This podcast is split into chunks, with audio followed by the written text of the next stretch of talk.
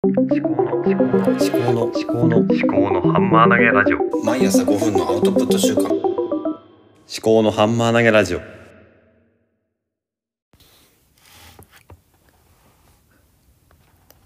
令和3年3月7日月曜日です。はい。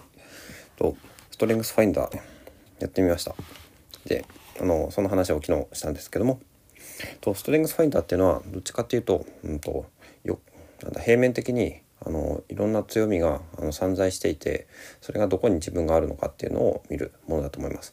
で、今日はこの自分をもっと高いレイヤーに持っていくためにどのような本が必要かっていうことであの昔買った「行動探求」という本について、えっとまあ、これから読んでいきたいという話をまたしていきたいと思います。またあの、ね、まだ全然読めてないんですけどもこの本が、まあ、私にとってどうどう必要なのかっていうのを、まあ、一緒に考えていければと思います。はい、とまあ、行動探求っていうのはもともと、まあ、外国の本で、えー、アクション・インクワイアリー、えー、The Secret of Timely and Transforming Leadership とアクションっていうのは行動ですね。インクワイアリーっていうのは探求。で行動と探求を同時に行うっていうことですね。えっと、で、タイムリーで、あの、トランスフォーミングで変容、うんと、時代に、えー、変化できるっていうことかな。できる、うん、リーダーシップの、まあ、秘訣っていうようなことですかね。えっ、と、直訳すると。で、日本語の副題、日本語版の副題だと、個人、チーム、組織の変容をもたらすリーダーシップですね。で、行動探求は、うん、何かっていうのを、また初めにから引用したいと思います。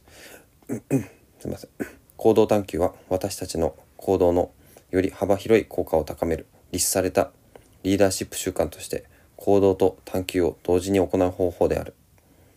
これができれば個人もチームも組織もさらに大きな機関ももっと自己変容できるようになりそれによって想像より創造的でより自覚的でより正しくより持続可能になることができる理論的にはどんなに大きな力を持つ立場にいようとまたどんなに力が小さい立場にいようと家族や組織の中の誰でも行動探求を実践することによってより効果的で変容につながる強大な力を持てるようになる。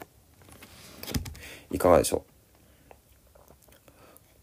う？なんかワクワクしないですかね。ただもうなんか簡単にはできそうにないなっていうそんな印象です。でこの本自体もすごく、えーまあ、ボリュームがあります。ハードカバーで、まあ、300ページくらいですかね。まあ他のビジネス書とかも同じくらいなんですけども、えー、まあななんですよ中を見てみますとあの実例というかこの体験談っていうのも結構多くあってこの7つの7つかな、えー、発達段階みたいなのがありましてでそれぞれのあのなんだ？段階にいる人たちの、まあ、会話の仕方とかそういうのがこう、まあ、出てくるわけですね。で7つの行動論理について役者編集部の方であの簡潔な定義がありますのでそれをここで、えー、ちょっと紹介したいと思います。まず1つ目機械獲得型。機械っていうのはチャンスですね。獲得っていうのは得るっていうことですね。機械獲得型。自己に有利な機会を見出し結果のために手段を問わず行動する。はい2つ目。外交眼外交官型。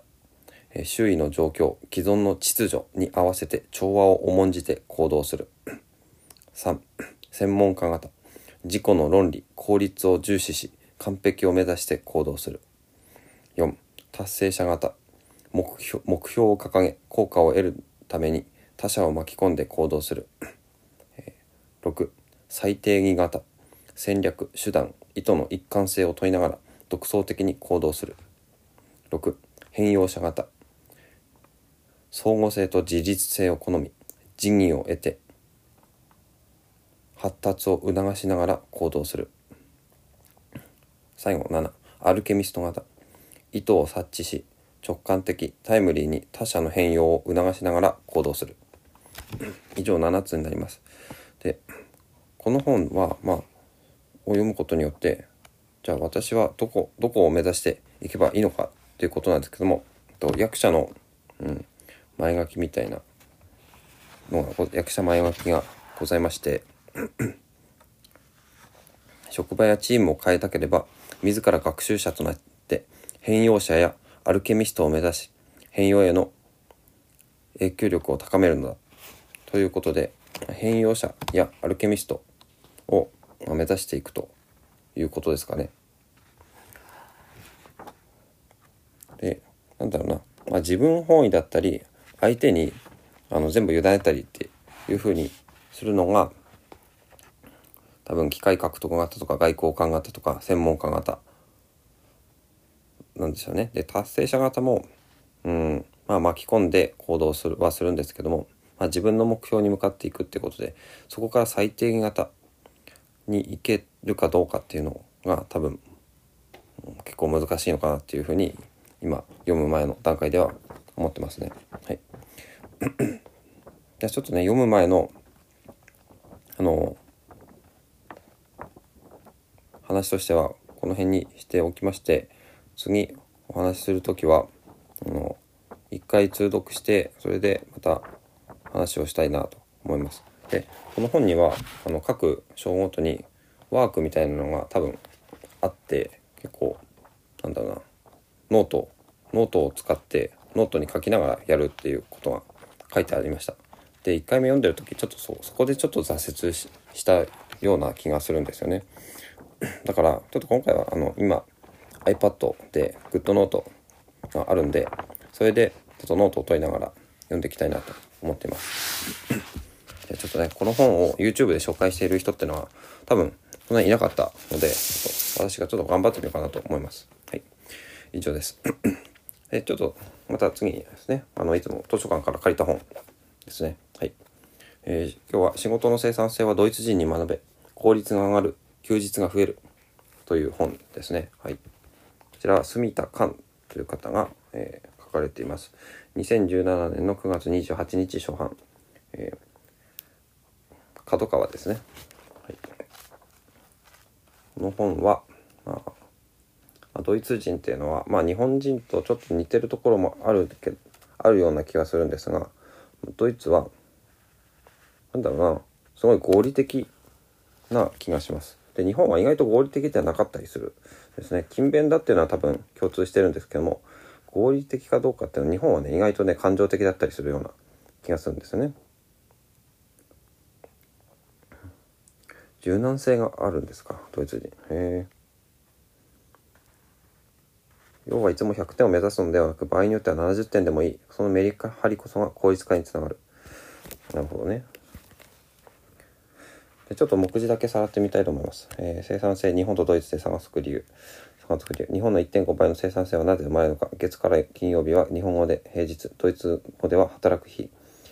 労働効率を重視するドイツ人、え人は人自分は自分という考え方、え一章え自立独立の考え方が生産性に直結。意識。ドイツの駅ではなぜアナウンスが少ないのか。自分の人生を生きる。自立独立の強い意識が生産性に直結。脱同調圧力の進め。同調と協調は違う。自分は何を大切にすべきか。ドイツでは10歳で進路を決める。自立心を育てる教育の方法。お金を貯める日本。え余暇に使う。使う。ドイツ。仕組みにお金と時間をかける。2 2章ほう。れん草会議。それ本当に必要。コミュニケーション。会話をためらわないだけで生産性が上がる。なるはやでは通用しない。質問はただと考える。ジェネラリストが忖度の土壌。無駄なほうれん草をしない。失敗したら次はどうしたらいいか。質問が質問を呼ぶメールにならないために。決められ決められない会議はしない。仕事を回すための社内外交。横のコミュニケーションを強化する。今いる場所の言葉で話す。3章退社時刻を決める。優先順位を考える。時間管理。時間はコントロールするもの。残業したら評価が下がると考える。メールにかける時間は短縮できる。ドイツ流隙間時間の使い方。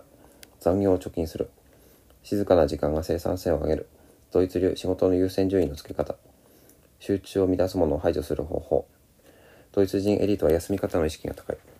4章。フラットな組織はスピードが速い。チーム。フラットな組織とスピードの関係。アサインメントの意識を持っていますか？思い切った権限以上が必要な時悪い情報ほどオープンにする。部下に指示を出す時の工夫。人生の半分は整理整頓である。分かるまで聞き返すをためらわない。秘書は戦友金曜日の17時に会社で飲む理由。顧客との懇親。少しまず休む。その後に仕事がある。生き方。休暇を取りやすくするための具体策。スマホを置いて散歩をしよう。家族ファーストを実現するために。働く環境も DIY でお先にどうぞという余裕を持つ多様な働き方を受け入れよう会社にしがみつかない生き方にシフトする日本でも明日からできる仕事術1対1でランチを共にする会議の目的を明確にする今日決めて明日作業する感覚毎日3つだけやるリストを作るオフサイトミーティング変化を作る自分の時間を作るえー、まあちょっと目次読むだけで結構時間かかっちゃったんですけども、うん、ちょっと気に気になったところをピックアップしていきたいと思います。はい、時間管理で、うんと、これかな。ドイツ流仕事の優先順位の付け方。まあ、よくね、あの、緊急度と重要度で分けるあの4つのマトリックスあるんですけども、その話かなちょっと違うかもしれない。145ページ。はい。うん、ちょっと読んでみますね。はい、ちょっとお待ちください。はい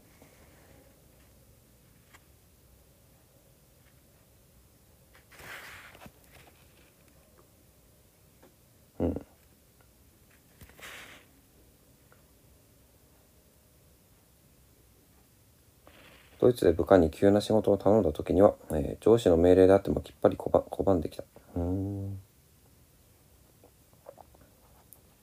アサインメントを優先させる。なるほどね。それは自分の問題ではないあマネジメントが悪い。あなたの問題だという考えになる。上司のからの依頼であっても無条件にオダクするとは限らない。場合もある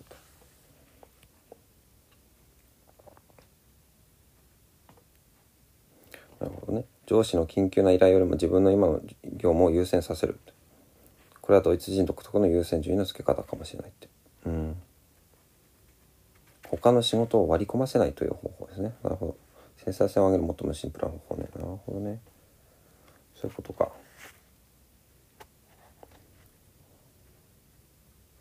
うん。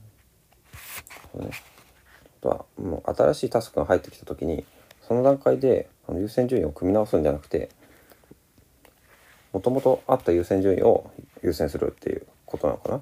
うん。なるほどね。あそれ多分定期的に見直す機会があるんでしょうね。で緊急な仕事をいきなり頼むっていうのはそもそもおかしいんだっていうことかな。なるほどね。